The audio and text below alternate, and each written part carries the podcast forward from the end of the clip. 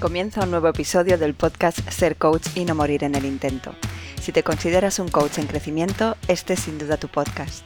Soy Patti Sánchez, coach y fundadora de este podcast, donde entrevisto a expertos en el sector que comparten sus experiencias, conocimientos y herramientas para desarrollarte como coach y para que construyas tu negocio como tal. Aquí encontrarás motivación, inspiración y mucho aprendizaje para tu camino de ser coach. Quiero acompañarte para que sigas creciendo y consigas tu sueño de vivir de esta profesión. Y si quieres saber más sobre cómo puedo seguir apoyándote para avanzar, mis grupos de Mastermind, la newsletter de Coach a Coach o descargarte tu guía para calcular los precios de tus sesiones, tienes toda la información en mi web, patriciasanchezcoach.com barra para ti. Antes de comenzar con el episodio de hoy, quiero recordarte todo lo que estoy organizando para coaches como tú.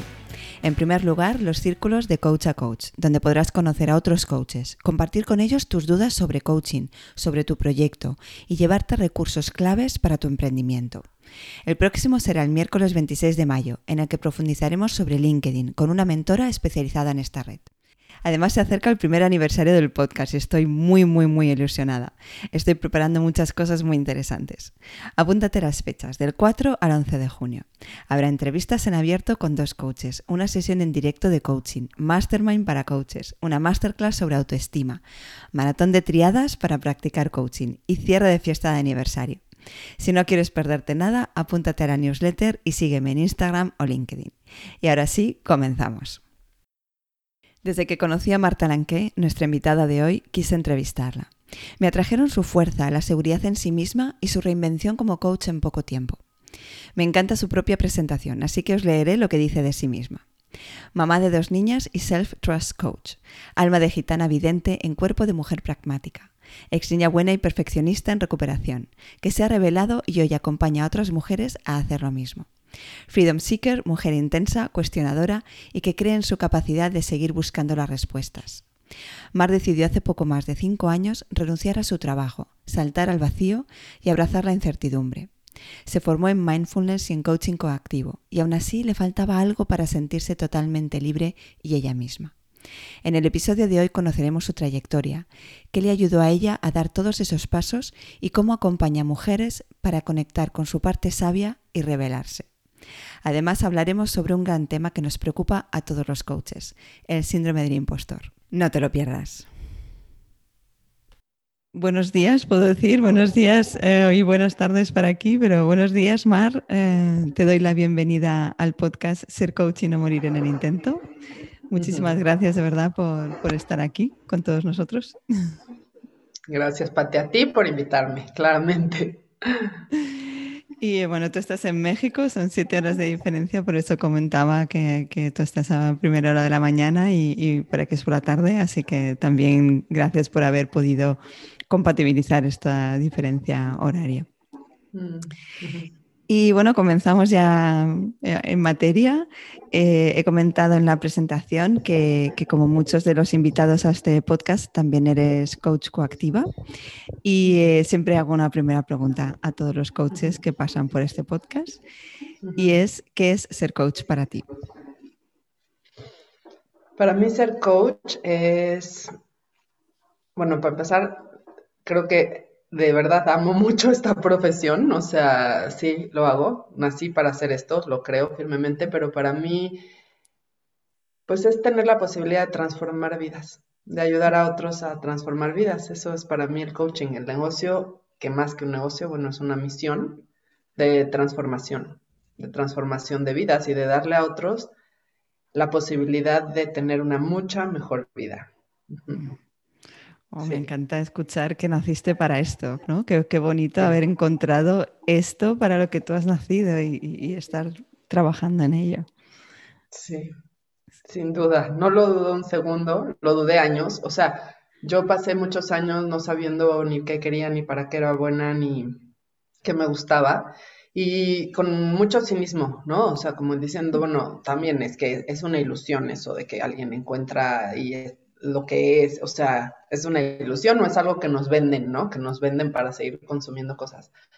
Y finalmente, sí, o sea, yo me acuerdo el primer día que, que, que, entré a la formación, que dije, de aquí soy, o sea, me empecé a sentir de aquí soy, lo cual no quiere decir que ya todo fue fácil, claro que no, o sea, me enfrenté a, al decir, pues de aquí soy, ahora cómo le hago, o sea, ya cuando ya sabes, ya lo encontré, ya lo quiero, esto quiero, ahora qué, cómo, cómo, pero al final hoy lo puedo decir que es mucho más que no solo, o sea, no es solo lo que estudió mi formación, es quién soy, o sea, es mi esencia es la esencia que he sido toda mi vida y que me estorbaba de cierta forma, mm. porque pues me hacía ser incómoda, me hacía ser disruptiva, me hacía decir lo que a otros no les gustaba que dijera, pero bueno, con el coaching tuve permiso. Ser coach me da permiso de ser incómoda y de, y de incomodar, o sea, de, de ser disruptiva y de poder ver lo que otros no ven. Así que mm. básicamente eso es. Qué bueno, me encanta, ¿no? Antes era una como algo que ya no, sí, eso incluso que te molestaba, ¿no? Ya no es que no fuera una habilidad, sino que estaba ahí, era algo molesto y eso conseguiste darle la vuelta para poder, bueno, que fuera como lo que estaba em, adelante, ¿no? Lo que pasó a ser lo primordial y lo esencial. Qué, bonito, qué interesante. Vamos a ir profundizando porque me encanta esta, conocer más sobre tu trayectoria. Y entonces quería preguntarte, ¿cómo llegó el coaching a tu vida? Yo lo digo que fue una forma un poco intuitiva. Yo de formación soy hotelera, o sea, mi primera carrera fue hotelería, pero siempre estuve en este dilema de no saber qué estudiar, o sea, eso me preocupó siempre desde que era muy pequeña. Y desde que estaba, o sea, de verdad yo creo que tenía 11 años por ahí, todo el mundo me decía que yo debería ser psicóloga. Y, y fue eso, o sea, pasé varios, varios años diciendo, pues psicología, psicología, voy a ser psicóloga. Y cuando llegaron los últimos años en la universidad, ¿no? digo, en la universidad, en preparatoria se llama en México, ¿no? Esta etapa previa a la universidad empecé a tener ya clases de psicología y no me gustó. O sea, no me, mm. no, sé, seguramente la maestra era muy mala para dar las clases. No me gustó toda la parte de estadística y, ay, no, o sea, vi todo el proceso y rebelde, o sea, creo que sí tuve siempre una parte muy rebelde, como que era lo que todo el mundo esperaba de mí y yo dije, no voy a hacer eso. Y también esperaban que me dedicara a algo de números y demás, era muy buena en números, fíjate, o sea, le, le oía la estadística y era muy buena en números.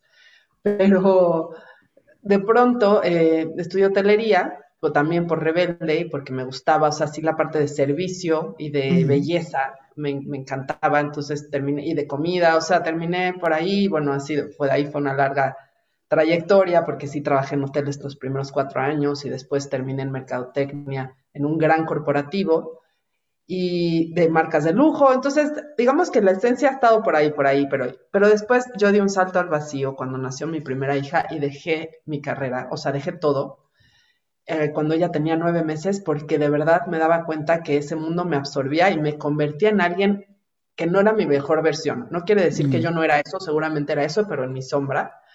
Eh, me estresaba demasiado, me sentía no libre, no me daba cuenta que eso es lo que me pasaba, yo claramente pensaba que yo estaba mal y que me tendría que adaptar a ese entorno y que, tendría que adaptarme y que por qué nada me gustaba y que por qué nada, o sea, que no eran los trabajos, era yo. Pero al final, cuando tuve a mi hija, sí tuve un compromiso con decir, yo no quiero que esta niña sea feliz, no era eso el término, yo decía, yo quiero que sea libre. Y para eso yo tengo que ser libre. Y entonces, contra pronóstico, porque sí fue contra pronóstico, dejé el mundo corporativo.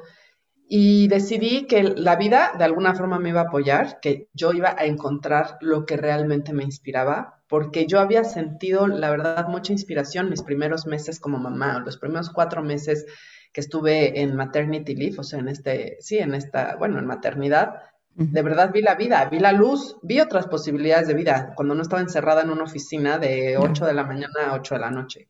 Y dije, yo quiero esa vida y me la voy a encontrar. Y todo el mundo, incluido mi papá, me dijo, bueno, no vas a encontrar lo que quieres, pero bueno, inténtalo, porque yo quería flexibilidad y quería que poder estar con mi hija y solo trabajar unas horas, pero además generar los recursos, o sea, y él, no lo vas a encontrar, pero bueno, búscalo. Lo que dejaste ir era una enorme oportunidad.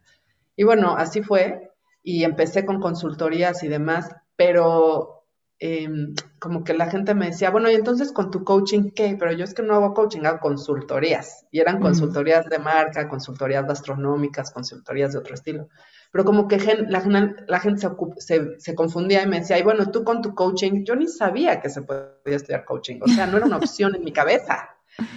Pero de que me empezaron a decir eso, y como que empecé a decir, y si regreso a estudiar hotelería, y bueno, digo, hotelería, psicología, y dije, no, qué, qué horror, tantas horas, tantos años otra vez, no, no, no, yo ya quiero acción, o sea, quiero todo, y ahí fue cuando empecé a investigar, pues a lo mejor coaching se puede estudiar, no como que me iba a dedicar a eso, pero para mí era un plan B, era bueno, si nada me funciona, si no encuentro lo que me gusta, al menos tengo algo que ya sé hacer y que puedo empezar a cobrar por hora, y así entré. Así fue, o sea, pero yo ya venía con una formación de mindfulness, o sea, como que en este tiempo de dedicarme para mí empecé a estudiar mindfulness, yo llevaba haciendo yoga muchos años.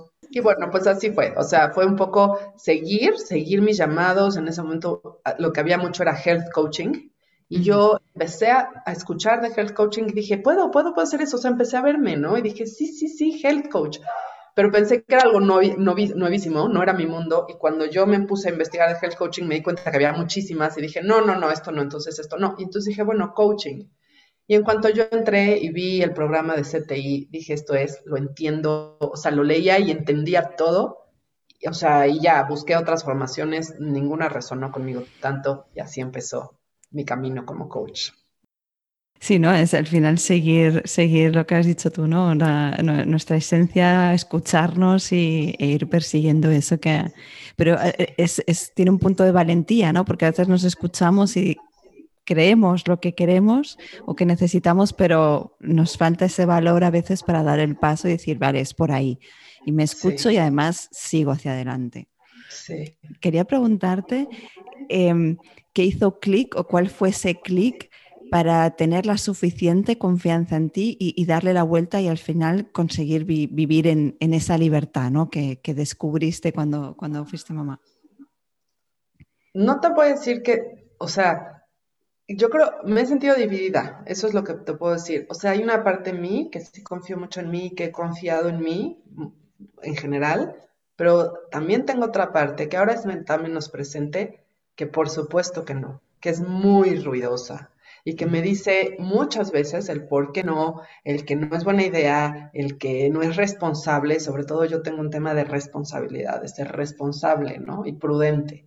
Y, y no, cada paso del camino ha estado marcado por eso, ha estado marcado por, a lo mejor no, ¿no? A lo mejor no está bien pero creo que, y no te puedo decir que fue conscientemente que yo decidí seguir mi inspiración y lo que me inspiraba, pero pero sí creo que esos primeros años, yo, o sea, tenía la valentía porque no tenía nada más, o sea, no tenía nada más, no, no, era eso o, o, qué hacía, ¿no? Entonces, creo que ahí era, bueno, y si no sale, algo encontraré, o sea, creo que sí estaba en una etapa, la verdad, muy expandida y muy conectada. Sí, creo que me lo dio la maternidad, la sensibilidad, el que se me estuviera derrumbando todo. O sea, como que ahí fue un momento de, bueno, no tengo tanto que perder tampoco. Al final, pues para algo había trabajado muchos años y siempre fui responsable en mi cultura de ahorro, entonces tenía que, eh, como que siempre agradecer, decir, hiciste lo que tenías que hacer para financiar tus sueños en un momento. Entonces, lo empecé a hacer así. Ahora, creo que el momento donde más valiente tuve que ser fue el momento donde, o sea, yo estaba estudiando, formándome como coach, haciendo, pero siempre tenía planes B, C y demás. O sea, yo me reconocí una emprendedora multicreativa, eso decía de mí misma. Y decía, bueno, si esto no funciona, puedo hacer esto, y si esto no funciona, puedo hacer esto. O sea, siempre tenía estas ideas, ¿no? De puedo decorar y puedo hacer, o sea, pero llegó un punto donde ya no había planes B, donde yo quería ser coach, dedicarme a esto y que esto fuera lo que funcionara. Y ya ni me llamaba ninguna otra cosa, ni quería otra cosa. Ni, y, empezaron a, pararse todas las otras oportunidades. O sea, cuando yo salí todavía venía de este momentum del mundo corporativo donde la gente me empezaba a buscar, ¿no? Consulta, para consultarme, o sea, cosas. Entonces yo tenía ciertos proyectos, pero llegó un punto en donde esto ya no. O sea, pasó un año y algo, yo ya no estaba tan visible. También estaba estudiando, estaba como nueva mamá. O sea, y, pasó, dejé de tener otras cosas. Y ese momento donde yo tuve que sostener el vacío y decir, ahora sí no hay nada, ahora sí ya no tienes plan B, plan C, plan D, plan 300, es esto, y tienes que levantar esto. Yo no te puedo explicar lo que fue ese año en mi vida, o sea, de miedo, de enfrentarme a mí misma, de, de que se me rompieran otro tipo de estructuras que eran mis estructuras internas, porque yo estaba acostumbrada a que me fuera bien. Yo estaba acostumbrada al éxito, digamos, ¿no? O sea, a ser muy trabajadora, a ser muy todo. Y ese año y algo, estaba muy perdida, me sentía humillada, digamos, esa era, te puedo decir la palabra, porque las cosas no me salían, porque claro que tenía clientes, siempre tuve muchos clientes y por eso supe que coaching era para mí, porque fue fácil, pero bueno, o sea, muchos, 10 y cobrando acierto todo, o sea, era como, esto no me va a dar una vida, o sea, ¿en qué momento estoy, o sea, qué hago con el todo el demás tiempo? O sea, como que no me estaba inventando a ver qué hacer.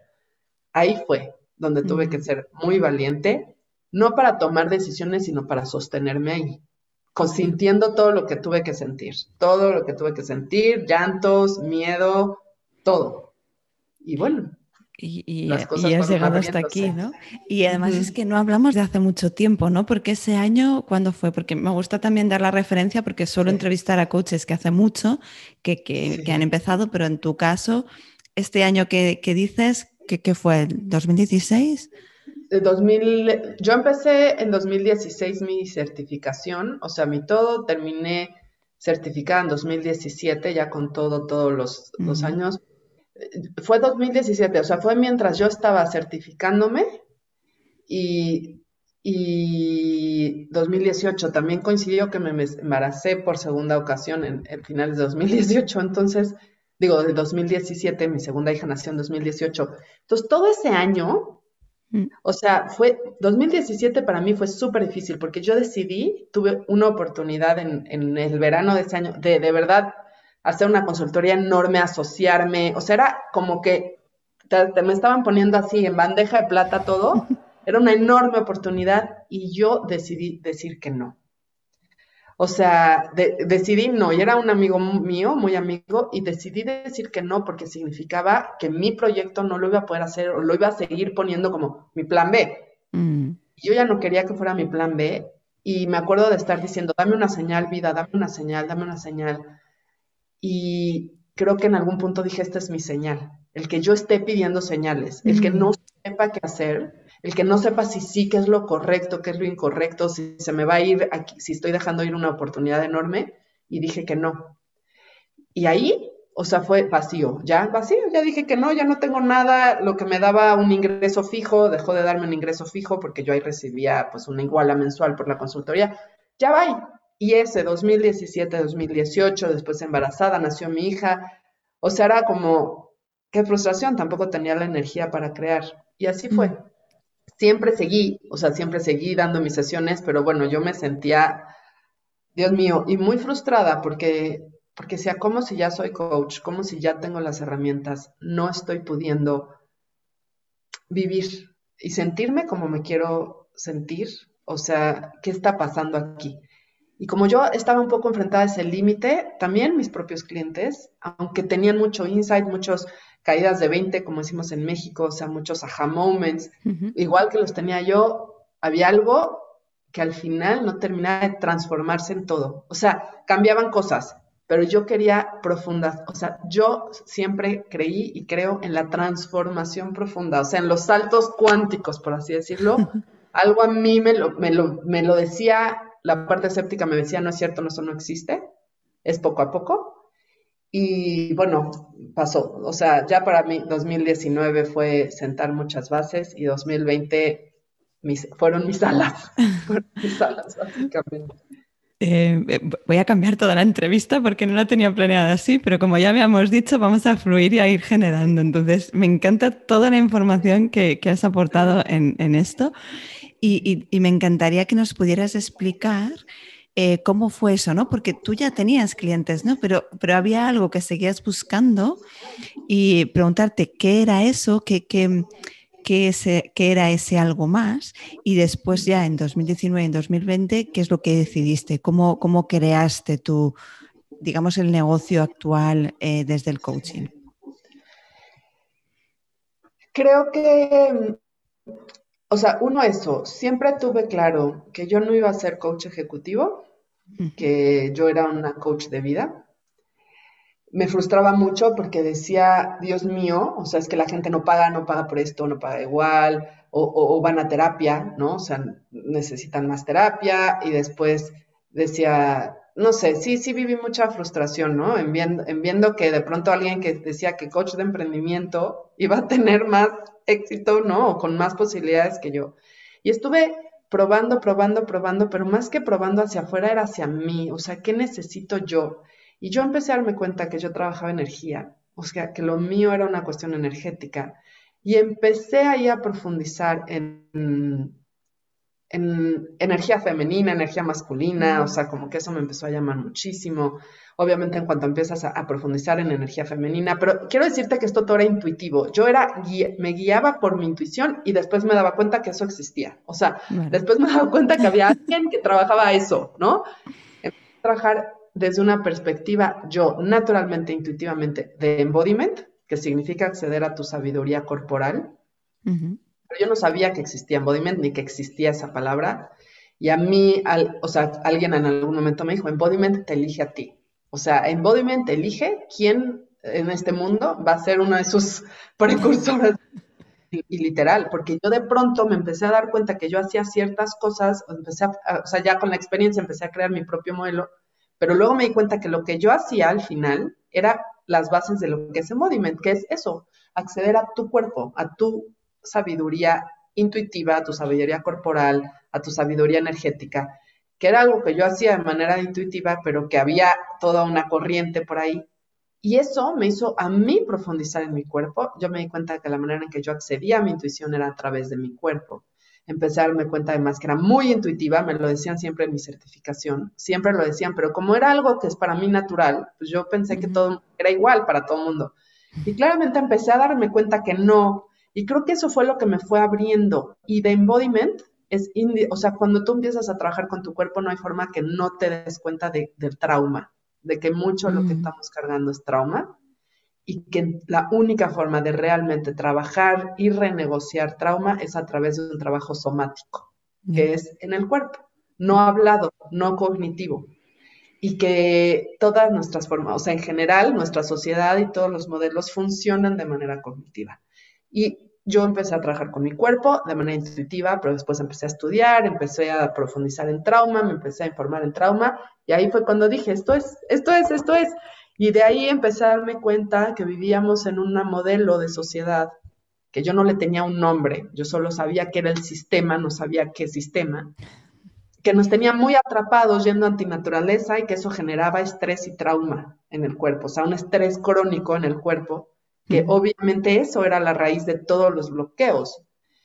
Después me di cuenta que las mujeres lo tenían aún más, porque las mujeres le, le exigían, ¿no? O sea, digamos que el sistema desempoderaba aún más a las mujeres. Y que yo siempre trabajé con mujeres, quiero decirlo claro, desde el principio yo fui coach para mujeres, o sea, soy la, o sea, era life coach para mujeres.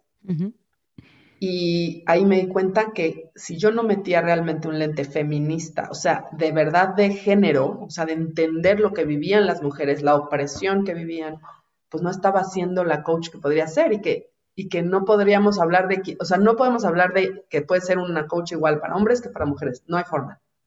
Porque hay un, toda una perspectiva social y un trauma social y un trauma colectivo intergeneracional importantísimo. Y digo, es un tema muy profundo y no, o sea, lo tendría que detallar claramente, digamos que fue eso, o sea, fue como que fui haciendo mis tesis y cuando en 2020 lancé por primera vez mi programa grupal, dije, este es mi doctorado. O sea, aquí te estoy dando mi doctorado de lo que yo empecé a ver, entender, hilar. Entonces, no solo fue coaching, o sea, fue como poder usar mi capacidad de análisis, de insight, de, intuición, o sea, junté todo, junté todo y entendí. Y eso me dio mi ser único, o sea, mm. eso fue lo que yo busqué por años, el qué me hace diferente. Pues esto, pero esto me hace diferente. O sea, ya no se puede replicar porque ya soy yo, no es un modelo, o sea, soy yo. es mi ser. Exacto, ¿no? Puede haber otras coaches de mujeres, coaches, ¿no? Que, utilicen incluso el cuerpo, pero esto me encanta que, que, lo dejemos claro. Aunque tenemos herramientas similares, incluso públicos objetivos similares, cada una hacemos coaching o trabajamos de una manera que es irreplicable, como dices tú, ¿no? No se puede replicar. Y es muy importante tener esto en cuenta porque al final nosotros mismos somos el valor diferencial.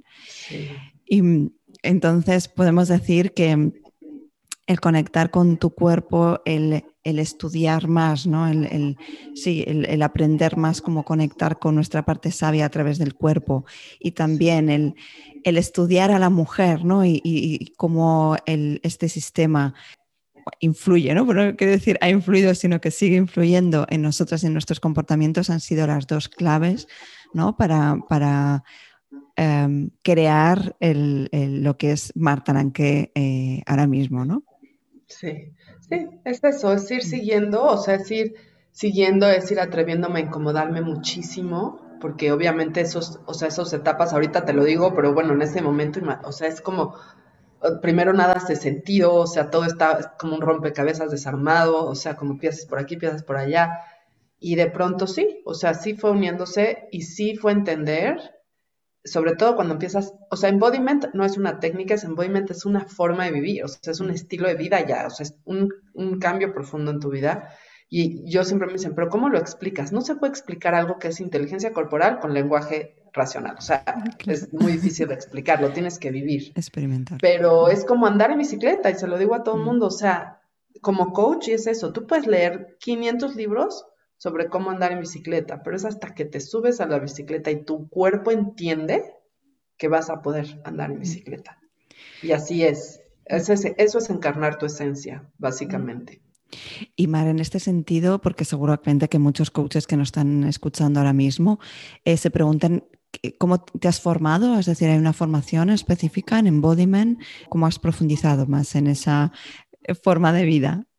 Hay, o sea, sí hay formaciones, pero yo dejé, o sea, yo como formación real, o sea, creo que lo que pude darme cuenta es que yo empecé a darme cuenta en general de quién era yo, cómo aprendía yo y de mi altísima capacidad de insight en muy poco tiempo, que es lo mismo que me ayuda a tener sesiones donde mis clientes dicen, es que lo que llevo trabajando 20 años en terapia, en una sesión tú has llegado a la raíz. Pero esa misma capacidad de yo llegar a raíces en una sesión, porque es mi propia intuición y mi propio todo, puedo llegar a la raíz de un tema eh, leyendo un libro o escuchando un webinar, o sea, como que no necesito enormes formaciones. Lo cual, como yo era súper académica, era no, hasta que yo esté aquí certificada, hasta que yo haga esto. No, yo sí empecé a estudiar Somatic Experience, o sea, que es un, un trabajo en trauma, o sea, digamos que toda mi formación ya, pero ha sido una formación self-guided, ¿no? O sea, como autodidacta a mis tiempos, a mis ritmos, y he invertido mucho, no para seguirme formando, sino para estar con coaches y con pioneros de este tipo de trabajo en sus mm. propios masterminds, en sus propios, o sea, ya mi inversión no es enséñame a mí a hacer las cosas, es sácame el oro a mí. Y esa es la diferencia y esa es la coach que soy ahora, que yo ya no ni formo ni enseño, o sea, no es quiero eso, quiero que lo que tú tienes adentro salga. Y esto ha sido lo que yo tengo adentro. O sea, yo soy esto, no lo he aprendido, simplemente he dejado que salga. O sea, he escarbado para que salga mi propia sabiduría.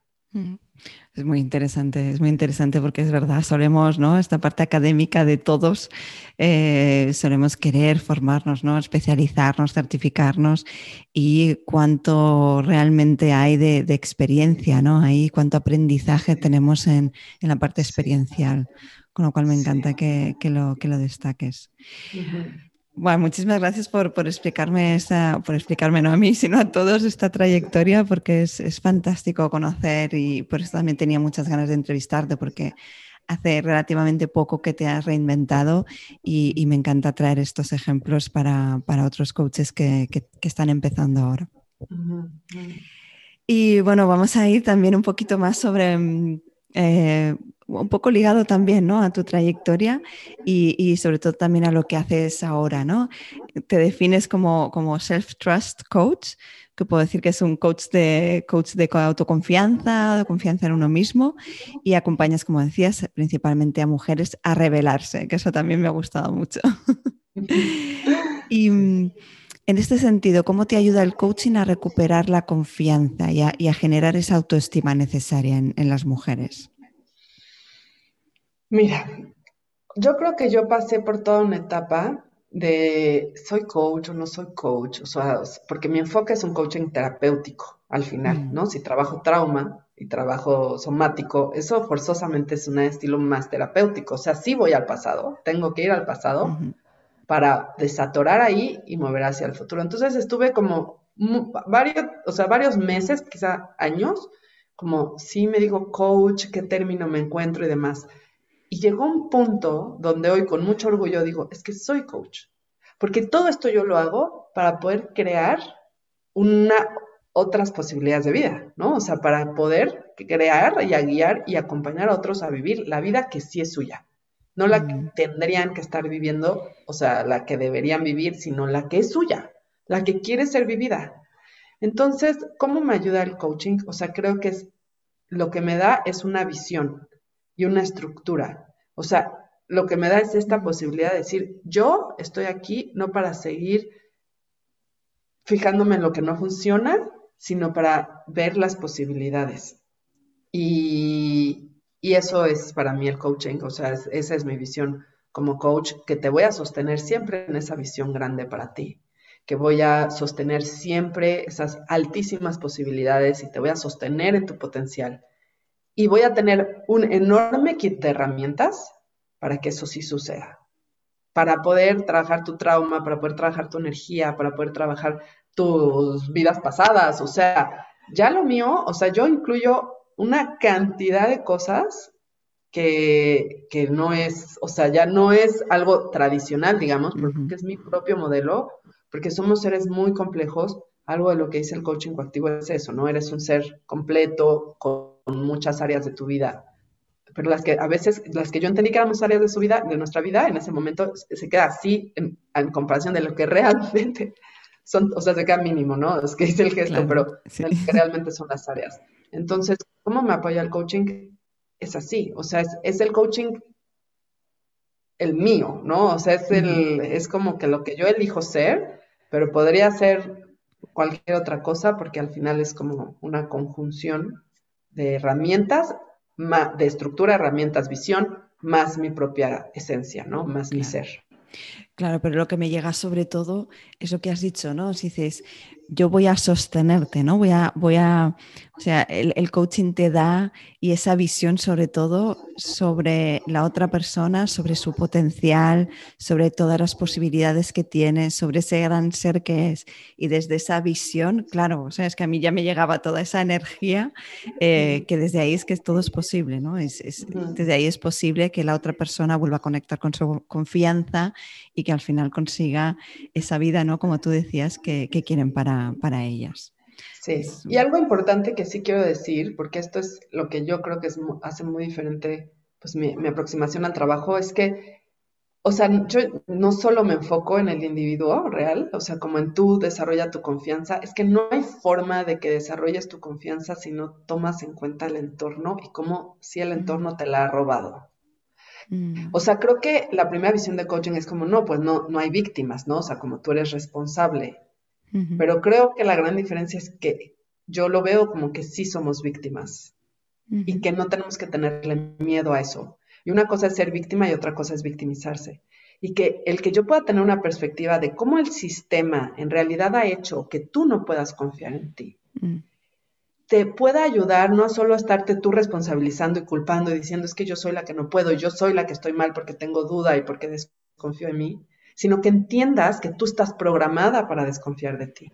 Estás diseñada así, o sea, eso fue lo que se te, programó, porque así prospera el sistema y que entonces no se trata de que tú sigas esforzándote en confiar en ti, forzando una confianza falsa, sino que empieces a rebelarte. Por eso es la rebeldía. La única forma de confiar en ti es rebelarte a todo el sistema y a todo lo que te dicen que hay que hacer. Pero todo el sistema funciona diciéndote qué hacer, hasta con buenas mm. intenciones, ¿no? Hasta buenas intenciones la gente te está diciendo tienes que formar así tu negocio, tienes que hacer esto, tienes que elegir un nicho, tienes que hacer así tu marca. Todo te dice qué hacer. Y entonces, ¿cómo puedes confiar en ti si estás bombardeada de información de deberes ser? Mm. Entonces, por eso, cuando yo digo, no es tu culpa, no hay nada mal contigo, no eres tú la que está dudando de ti, está todo hecho para que tú no puedas ni escucharte, ni siquiera saber cuál, quién piensas tú y cuál es tu voz. Por eso la confianza en ti no es algo que desarrollas, es algo que tienes que reclamar. Reclamar, o sea, tienes que reclamar tu espacio, tu impacto, tu poder, porque sí es cierto que te lo quitaron, y, y sí es, o sea, y eso es muy importante, porque si no, somos una cantidad de seres hiperresponsables, mujeres fuertes, hombres fuertes, diciendo yo, ¿por qué no confío? Yo estoy mal y atacas un poco mi vida, mi papá, mi mamá. Y no, o sea, no solo es eso, no es solo, es eso, hay algo más grande que eso. Me encanta esa visión porque es, muy disruptiva también.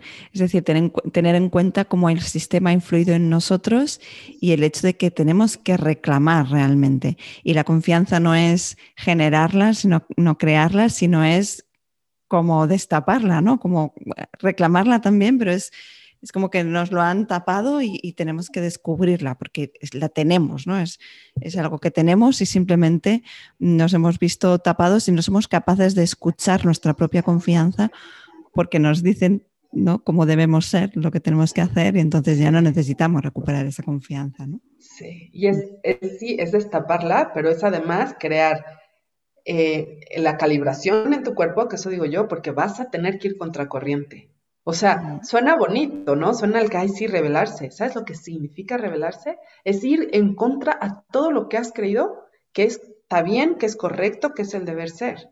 Es enfrentarte a ti misma, a tus propias programaciones, a tus propios de estoy traicionando algo y al entorno y al sistema. Entonces, lo mío es ni siquiera saber cómo vas a confiar en ti. No, no, no, es cómo vas a generar la fuerza en ti, la estamina para decir lo que a mucha gente no le va a gustar que digas, para que todo el mundo piense que qué intensa o que qué too much o que lo que sea, y tú empieces a ser leal a ti, porque no, nos hemos equivocado y creído que la confianza o la valentía es de pronto hacer cosas como, no, o sea, de hecho estaba leyendo el otro día un libro de una niña que no se quiso hacer un piercing porque tenía dolor y que la, decía la, la señorita que le estaba haciendo el piercing, sé valiente, sé valiente, y ella dijo, no, yo regreso otro día ¿Y cómo es? No, valiente fue eso. Valiente fue decir, cuando todo te está presionando afuera de que esto es, y aquí es la valentía, y todos se los hacen y así, decir, yo no, en este momento yo no quiero, no, no me siento lista. Eso es, y para eso vas a tener que tener una fuerza de que no te importa lo que el otro, o de que te importa lo que el otro esté pensando, pero aún así tú te mantengas leal a ti. Sí, al final la valentía es escucharnos a nosotros mismos y hacernos caso, sobre todo. Vamos a seguir por el tema de las programaciones, em, porque como, como ¿no? ayudas o acompañas a sanar patrones, condicionamientos y programaciones, como por ejemplo el perfeccionismo ¿no? o, el típico no soy suficiente. Y como decíamos también a conectar con, con, la sabiduría interna a través del cuerpo, intuición y emociones.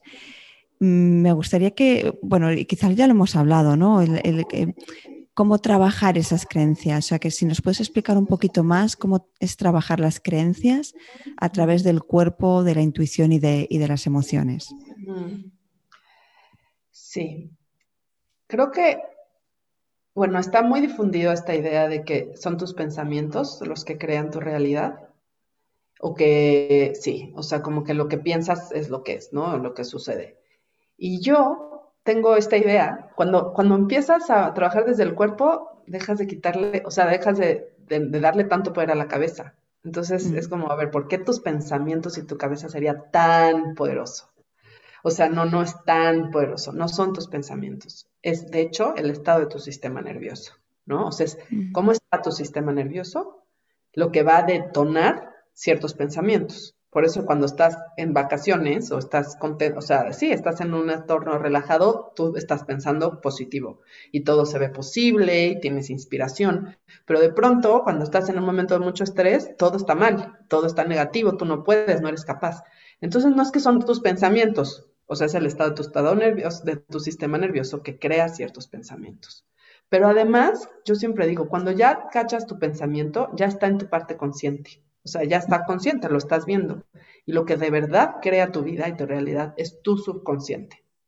O sea, el 90% de todo tu vida está guiada por tu subconsciente. Y a tu subconsciente no accedes a través de tus pensamientos, porque cuando ya estás en nivel pensamiento superficial, digamos, o sea, cachando un pensamiento, ya está consciente. O sea, está consciente. Entonces, pues la realidad es que el subconsciente está en el cuerpo. La memoria de nuestra vida está en el cuerpo. Nuestra cabeza olvida, pero nuestro cuerpo no.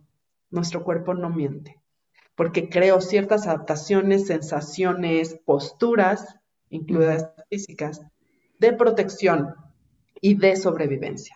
Todo nuestro sistema nervioso, el sistema nervioso no solo está aquí, ¿no? O sea, el sistema nervioso está, o sea, no solo está en nuestra cabeza, está en todo el cuerpo. Y nuestro sistema nervioso es el papá de los sistemas, o sea, es el que nos está ayudando a sobrevivir, nos mantiene vivos, controla todo lo demás.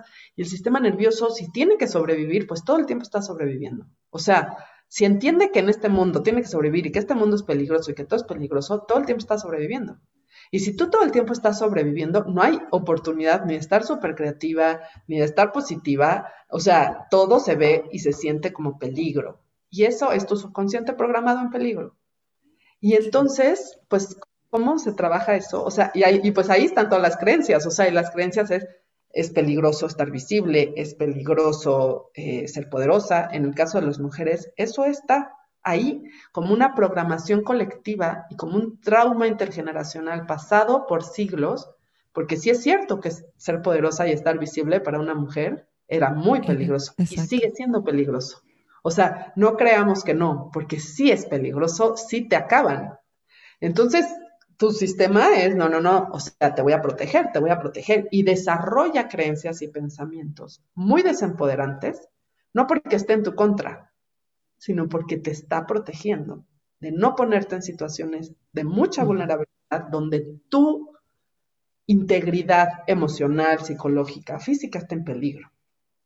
Así que eso es empezar a saber que todo eso está aquí, está en tu cuerpo, lo sientes, o sea, tú sientes el miedo, no lo piensas, sientes las emociones, o sea, es, que se siente como se siente, donde se siente, porque ahí es donde tú puedas, empezar a tener, a llegar a la raíz, y también es desde ahí, tú te puedes repetir 500 veces, es seguro, estás bien, no te está pasando nada, no te va a pasar nada, te lo puedes repetir muchas veces, pero si tu cuerpo no lo siente, si tu mente somática, porque tenemos una mente somática, que es la mente del cuerpo, no está entendiéndose que sí es seguro ya, que esto ya no está pasando, que ya puedes, que ya tienes los recursos, pues tú vas a querer ganar un millón de euros, que la programación en tu cuerpo es que no.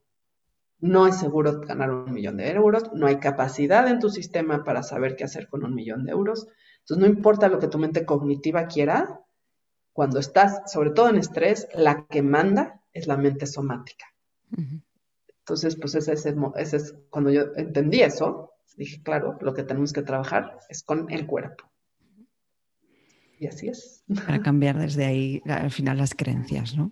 Mm. Así es. Ah, vamos a entrar en un tema que, yo desde que escuché tus dos visiones eh, sobre este tema, me, bueno, eh, estuve reflexionando bastante sobre ello y me, me gustó, ¿no? Y fue fue uno de los motivos también por los que quería, quería entrevistarte, ya que, bueno, el, síndrome del impostor está en boca de todos los coaches que, comenzamos, coaches y no coaches, muchos emprendedores también y, en la vida en general. Y eh, me gustaría que nos explicaras esas, esas dos visiones sobre el síndrome del impostor y después cómo trabajar. Eh, sobre ello, ¿no? Para, para, superarlo, si es que se puede superar, o, para, para, avanzar a pesar de. Síndrome del impostor. Bueno, eso. O sea, creo que el síndrome del impostor está súper no sé si estudiado, pero es como un término, ¿no? Muy común, como lo, como lo dices, y sobre todo también en tema de mujeres, ¿no? Que, que lo enfrentan mucho más, ¿no? Esta duda de si soy suficientemente buena o si se van a dar cuenta de que soy un fraude. Que para mí son dos cosas en, en el tema del síndrome, que más que un síndrome es una consecuencia, es una consecuencia de estar y crecer y vivir en un entorno que te exige y te demanda ser quien no eres y donde hay muy poco permiso para la vulnerabilidad y para la imperfección. Entonces, pues sí, tienes que crear máscaras, tienes que crear protecciones, tienes que crear armaduras, pero una parte de ti sabe que no eres eso. Mm. Entonces, pues sí, o sea, normal que haya esta duda y esta sensación de soy un fraude, ¿no? Porque estás tratando de ser quien no eres y porque además te han dicho constantemente que eso no es suficiente. O sea, que ser quien eres no es suficiente. Entonces, esa es como una huella de trauma real, porque ya estás esperando no serlo. Si siempre hay una programación en ti de que no es suficiente, te falta esto, te sobra esto, eres demasiado esto, en el momento en que empieces en algo nuevo, por ejemplo, lo primero que va a pasar es el, o sea, que eso es trauma, es repetir el pasado en el presente, es entrar desde este lugar de seguramente algo voy a hacer mal seguramente ah, no voy a hacer suficiente algo o demasiado algo. Entonces, eso es por un lado, para mí, el síndrome del impostor. Y lo mismo, no se trata de tú desarrollar confianza y creértela, sino es empezar a ver en dónde no estás en alineación a tu autenticidad y a tu esencia. Y empezar a tener la fuerza suficiente para mostrarte al mundo tal y como eres. Y si al mundo no le gusta, o si a ese entorno no le gusta, es porque no es tu entorno y porque es lo mismo otra vez, es elegirte a ti, elegir no abandonarte a ti por sobre todo lo de afuera. Entonces, esa es una de las primeras partes. Pero otra de las partes, que esa es la parte en la que yo vivía y sigo viviendo, y de hecho ayer tuve una sesión con una de mis Rising Changemakers, como les digo yo, y le dije, tú estás igualita, viviendo el síndrome del impostor, pero al revés. Y es justo esto, dado que todas las mujeres hemos estado súper programadas y condicionadas a ser menos de lo que somos, a presentarnos como algo menos de lo que en realidad somos, porque es peligroso, es peligroso mostrarte como una mujer fuerte porque te van a atacar, porque sabes que va a haber envidias y porque sabes lo que eso va a significar. Y y estamos tan acostumbradas a mostrarnos desde nuestros límites, desde, ay, no me funciona, dudo de mí, es que no confío en mí, es que nunca sé lo que quiero, porque eso es lo cómodo, eso es lo que nos hace pertenecer. Todo lo demás es demasiado disruptivo, es esta que se siente, sé modesta, no hables de tus éxitos, no hables de dinero, no presumas, o sea, sé buena niña. Como estamos tan así, obviamente siempre tenemos que presentarnos desde este lugar donde no vas a intimidar a nadie no vas a intimidar a nadie, no vas a hacer sentir mal a nadie. Y te acostumbras a vivir desde ahí y empiezas a creértelo además, que eres eso. Y entonces empiezas a cobrar, pues esto porque para que el otro no se incomode, pues para que no piensen que soy abusiva, pues para no sé qué, hablar poco de ti, menos de ti, decir pocas cosas, no se sentirá muy arrogante. Y eso tampoco es tu esencia. Y ahí también estás siendo una impostora. Y ahí tampoco estás en alineación ni a tu verdad, ni a tu poder, ni a tu capacidad, ni a tu fuerza.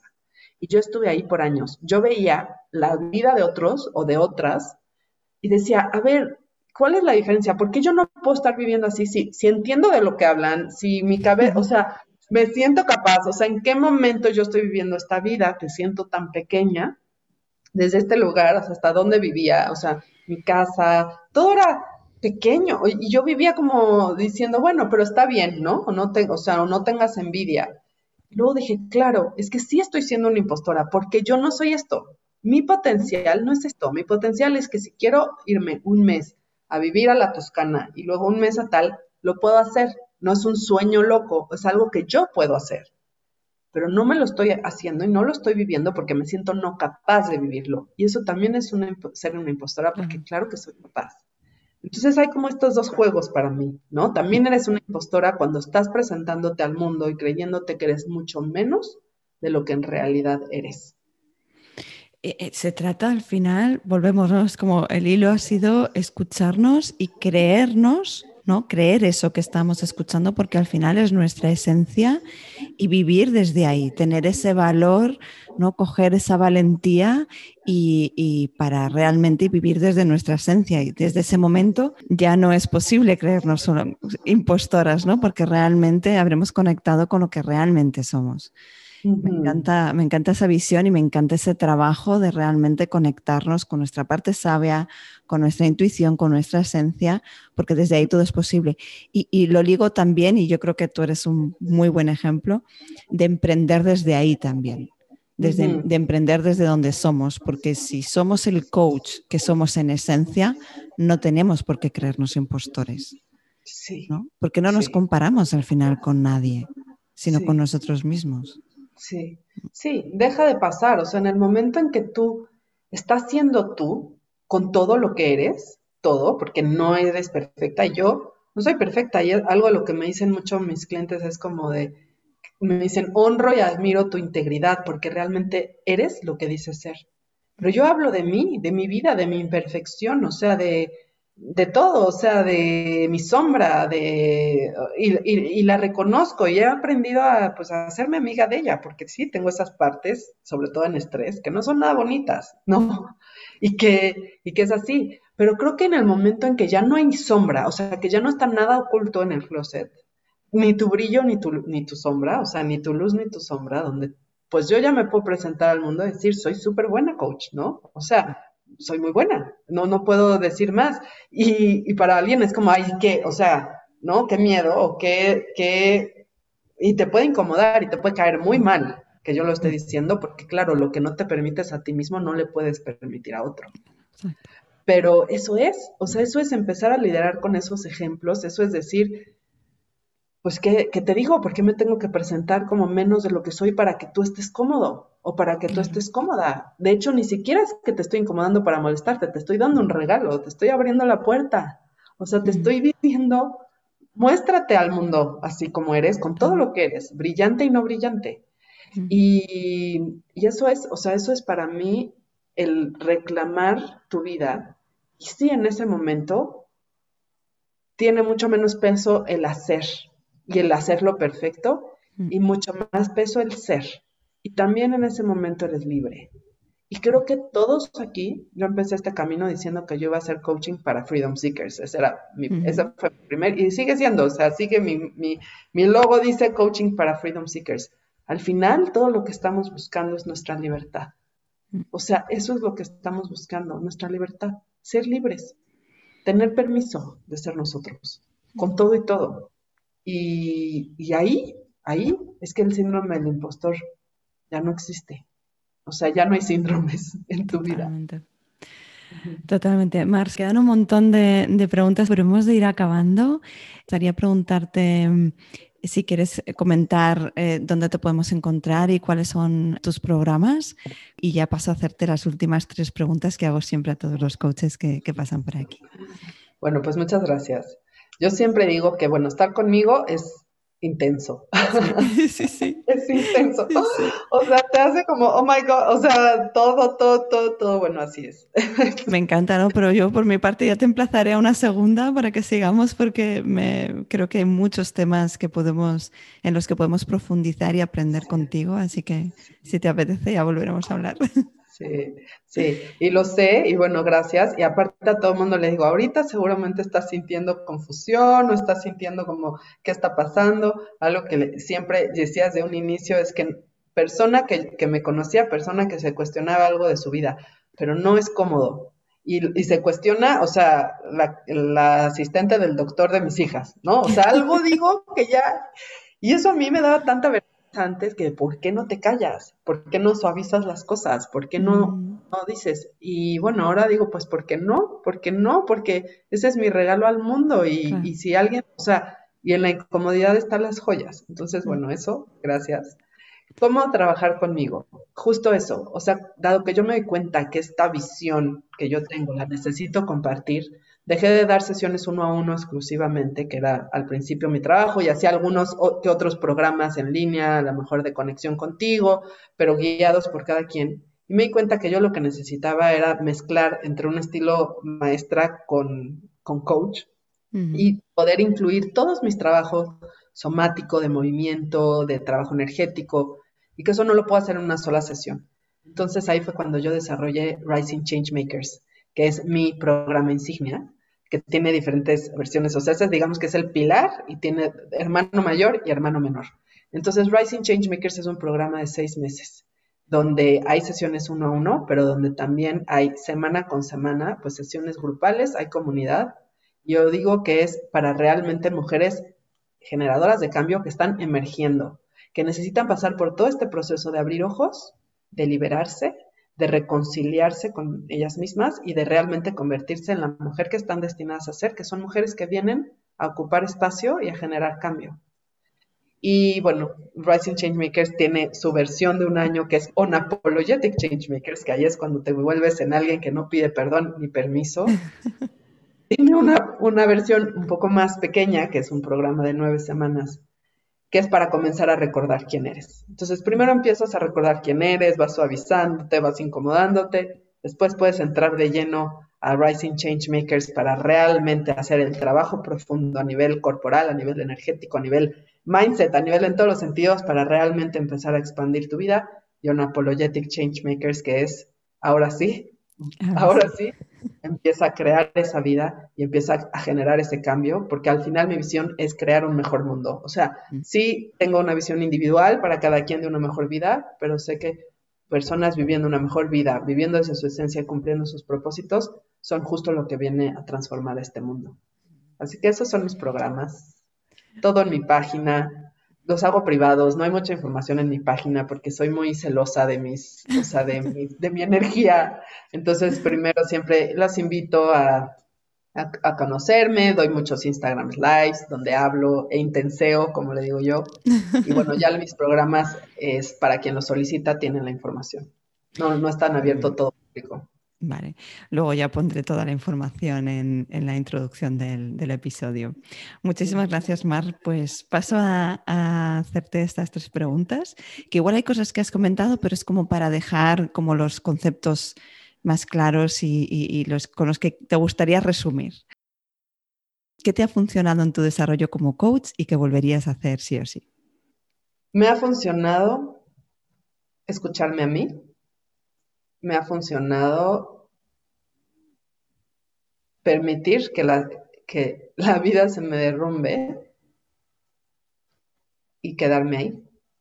O sea, dejar de usar paliativos y permitirme sentirme muy mal, sentirme muy fracasada, sentirme muy triste y seguir mi, y seguir mi curiosidad, seguir mi curiosidad y seguir mi incomodidad, digamos. ¿Qué harías diferente? creo que lo haría menos sola. Si volviera al tiempo, creo que fui muy orgullosa por mucho tiempo de, yo voy a poder y, así. También ahora entiendo que fue porque no encontraba quien sintiera que podría entender o entenderme o sentirme. Creo que mi parte intuitiva sabía que no, no, no, no me iba a confundir, no estaba mucha, o sea, todavía no estaba listo pero creo que hubiera buscado diferente, o sea, sí hubiera buscado a, personas, maestros, guías, mentores que en su momento pudieran, o sea, que, o sea, hubiera invertido más en eso, ¿sí? O sea, hubiera, lo hubiera vivido menos solo, hubiera invertido más para realmente no pasarla tan mal durante año y medio, dos años, que estuve toda sola con mis atrapamientos mentales, que me sirvió, pero que en este momento creo que podría haberlo hecho mejor. Y por último, si tuvieras que transmitir un único mensaje a coaches que están empezando, ¿cuál sería? Pues creo que es parecido a lo que ya venía diciendo, que dejen de escuchar afuera y comiencen a escuchar adentro realmente. Y para eso van a tener que bajarle a todo el consumo y reducir el ruido, porque siempre estamos buscando respuestas, que alguien nos rescate, pero creo que hasta, hasta que permites que de verdad se te derrumbe todo, que escuchas lo que realmente quiere ser construido por ti y no por el deber ser. Mm. Es un, es un gran mensaje. Muchísimas gracias. Que prioricen todo lo que significa ir adentro y sanar, escuchar y ver. Que esa sea la prioridad más que el cómo hacer. Muchísimas gracias, Mar. De verdad, ha sido un viaje esta entrevista, ha sido un gran aprendizaje. Eh, gracias por tu visión diferente y de verdad, muchísimas gracias. A ti, a ti por la invitación.